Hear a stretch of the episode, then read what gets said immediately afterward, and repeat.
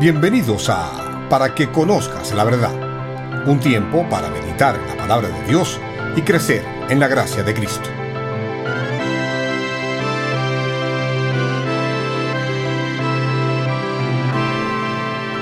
Hoy con el pastor José Carlos Hernández.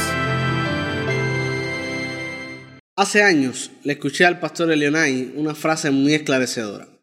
La vida cristiana no se trata de lo que no podemos hacer, sino de lo que sí podemos hacer. He visto a muchas personas que creen que la vida cristiana es primeramente prohibiciones. No esto, no aquello.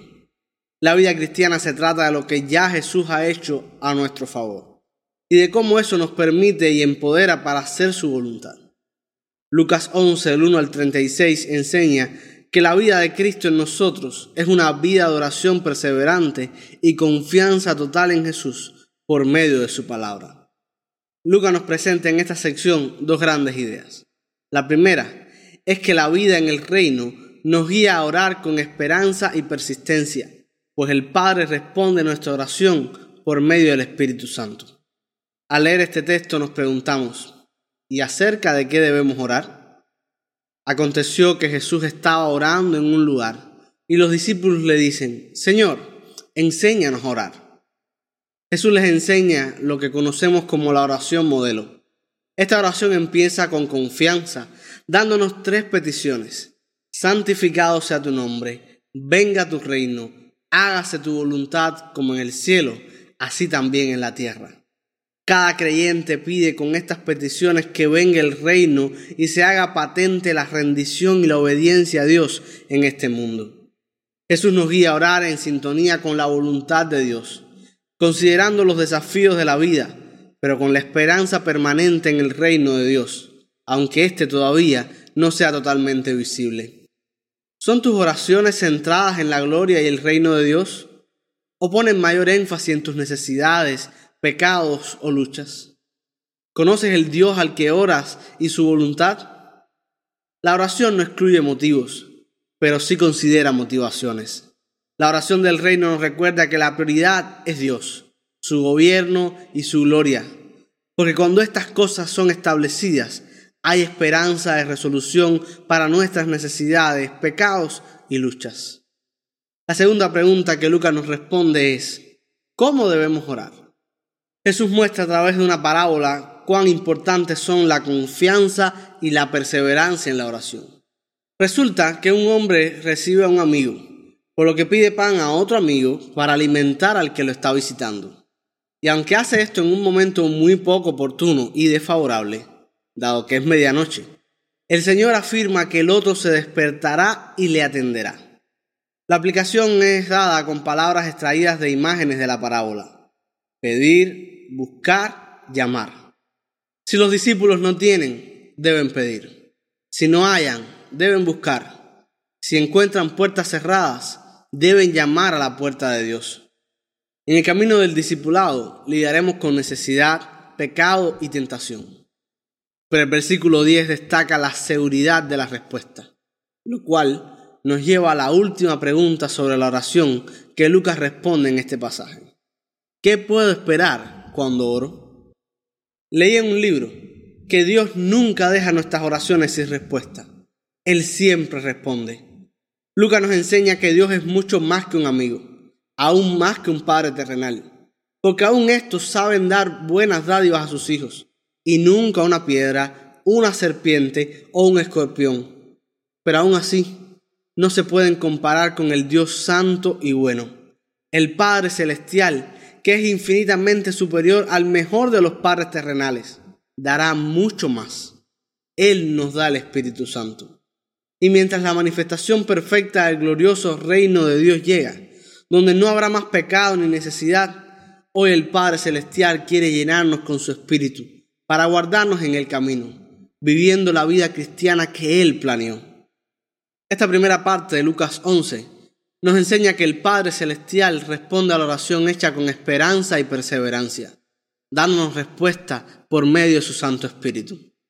Y Lucas 11 del 14 al 36 nos revela que la vida en el reino demanda que vivamos oyendo con fe su palabra, como evidencia de que la luz de Cristo nos ha iluminado.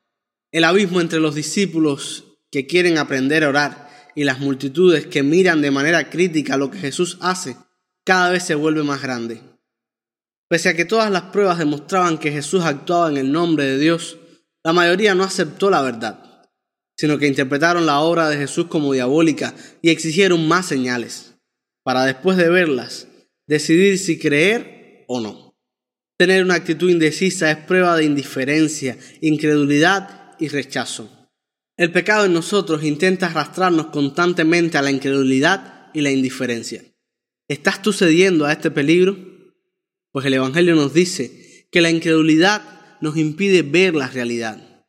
Tú y yo podemos reconocer que hay lucha en el mundo espiritual, pero si somos indiferentes, la incredulidad nos impedirá ver el poder victorioso del reino de Jesús y el derrocamiento del maligno. Cuando Jesús echó fuera demonios, la gente se maravillaba, pero no todos respondieron teniendo fe en Él como el Cristo. Al contrario, algunos de ellos dijeron, por Belcebú, príncipe de los demonios, los echa fuera. Otros, para tentarle, le pidieron una señal. El mudo es sanado, habla, pero la gente se mantenía silenciosa por incredulidad. Jesús responde tanto a las sospechas del verso 15 como a la tentación del versículo 16, explicando que si fuera verdad que le echa fuera a los demonios por Belcebú, entonces la gente no debería alarmarse sino esperar tranquilamente hasta que el fin del reino de los demonios llegue, ya que Satanás está destruyendo su propio reino.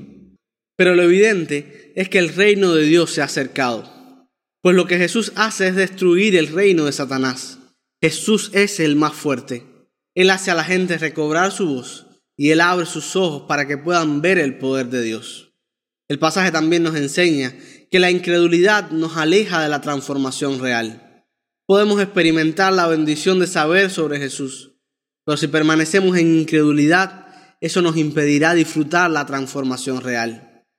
Aquí Jesús advierte a la gente que no es suficiente estar cerca de Él, sino que hay que estar unido a Él, a favor de Él. Pues de no ser así, se está en su contra. Quien no se suma y participa en su reino, sino que mira a Jesús de lejos y con ojos críticos, es un adversario que desaprovecha, desparrama la bendición de Dios.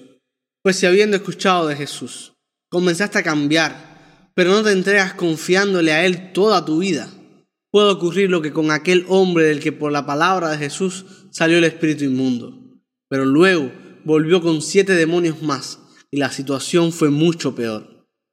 Tú y yo necesitamos conocer a Jesús y confiar plenamente en Él para ver a Satanás ser destruido en nuestra vida. No existen los huérfanos espirituales. O Dios es tu Padre, o Satanás es tu Maestro.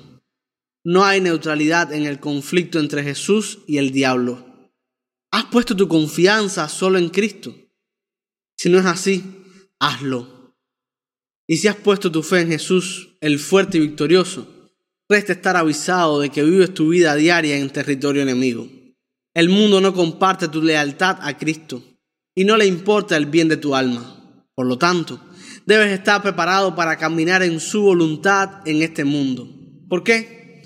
Porque la incredulidad nos impide oír con fe y obediencia a su palabra. Una mujer clamó, Bienaventurado el vientre que te concibió y la que te crió en su pecho. Y Jesús no niega esto, pero destaca que la bienaventuranza es oír la palabra de Dios y guardarla porque aún los incrédulos pueden decir gracias a Dios, pero los bienaventurados son los que oyen con fe su palabra y la guardan. Es posible recibir bendiciones de Jesús, incluso hasta ser librado de posesión demoníaca. Pero si el corazón no se llena con fe, la situación podría ser peor. Pues decir alabanzas a Jesús no es suficiente si no se basa en oír con fe su palabra y guardarla. ¿Cómo es tu relación con la palabra de Dios? ¿Estás creyendo y obedeciendo? Porque debes saber que la incredulidad solo traerá señal de juicio. Amigo y amiga, tú puedes ver señales y maravillas de Dios, pero si no te arrepientes, tu incredulidad solo confirmará el juicio del que es imposible escapar. Las multitudes se apiñaban para ver señales, pero cuidado, el deseo de una señal puede parecer bueno, aunque en realidad es evidencia de la maldad de los corazones.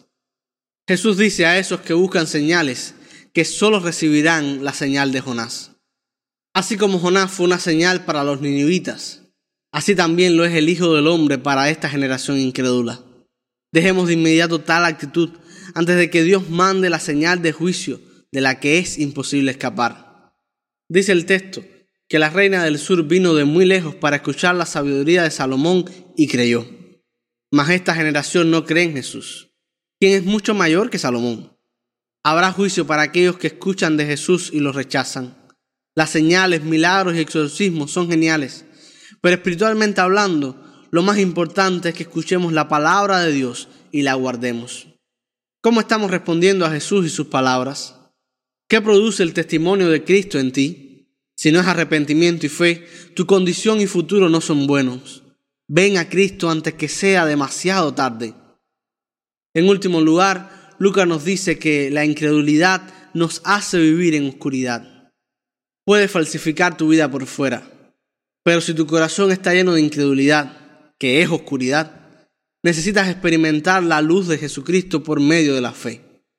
Para poder reconocer la luz de Dios, necesitamos escoger dónde poner nuestra mirada y a qué prestar atención. Jesús dijo, si el ojo es bueno, todo está en luz.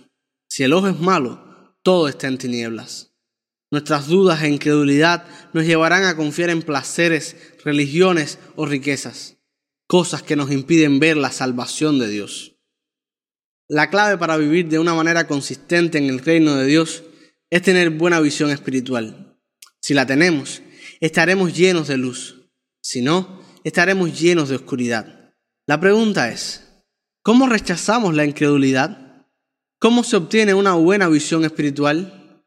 Una de las mejores formas de traer luz a nuestra vida es pasar tiempo leyendo y escuchando la palabra de Dios, respondiendo a ella en fe. La vida cristiana es un llamado a ser formados a la imagen de Cristo. Y eso sucede cuando dejamos que la palabra nos transforme de dentro hacia afuera. Por tanto, vivamos meditando en la palabra de Dios. Vivamos examinando nuestro corazón a la luz de la verdad. Vivamos una vida de arrepentimiento y en obediencia a su palabra. Recuerda, la vida en el reino nos lleva a orar con esperanza y persistencia, seguros de que Dios responde y anula toda incredulidad para vivir oyendo y obedeciendo con fe su palabra, de manera que la vida de Cristo en nosotros sea evidente. ¿Qué provoca en ti la palabra de Cristo? ¿Incredulidad y duda? ¿O seguridad y confianza en su respuesta?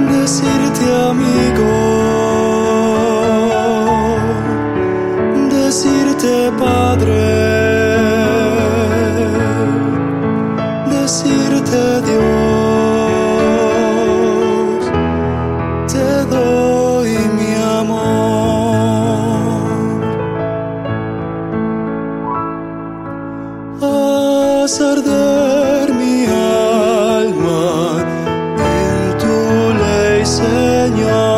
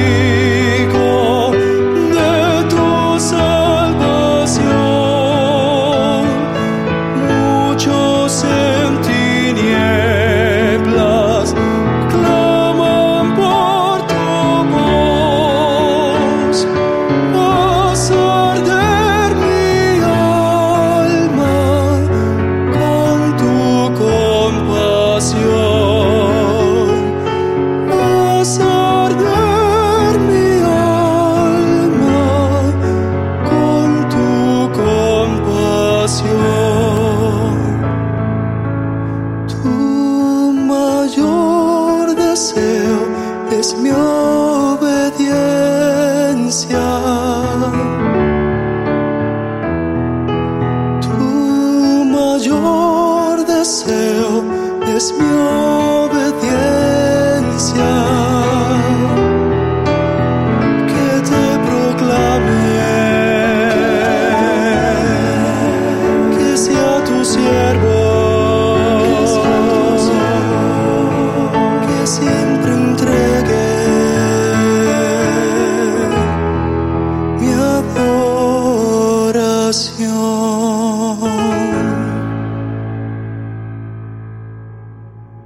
Padre nuestro que estás en el cielo, hoy oramos conforme a tu palabra.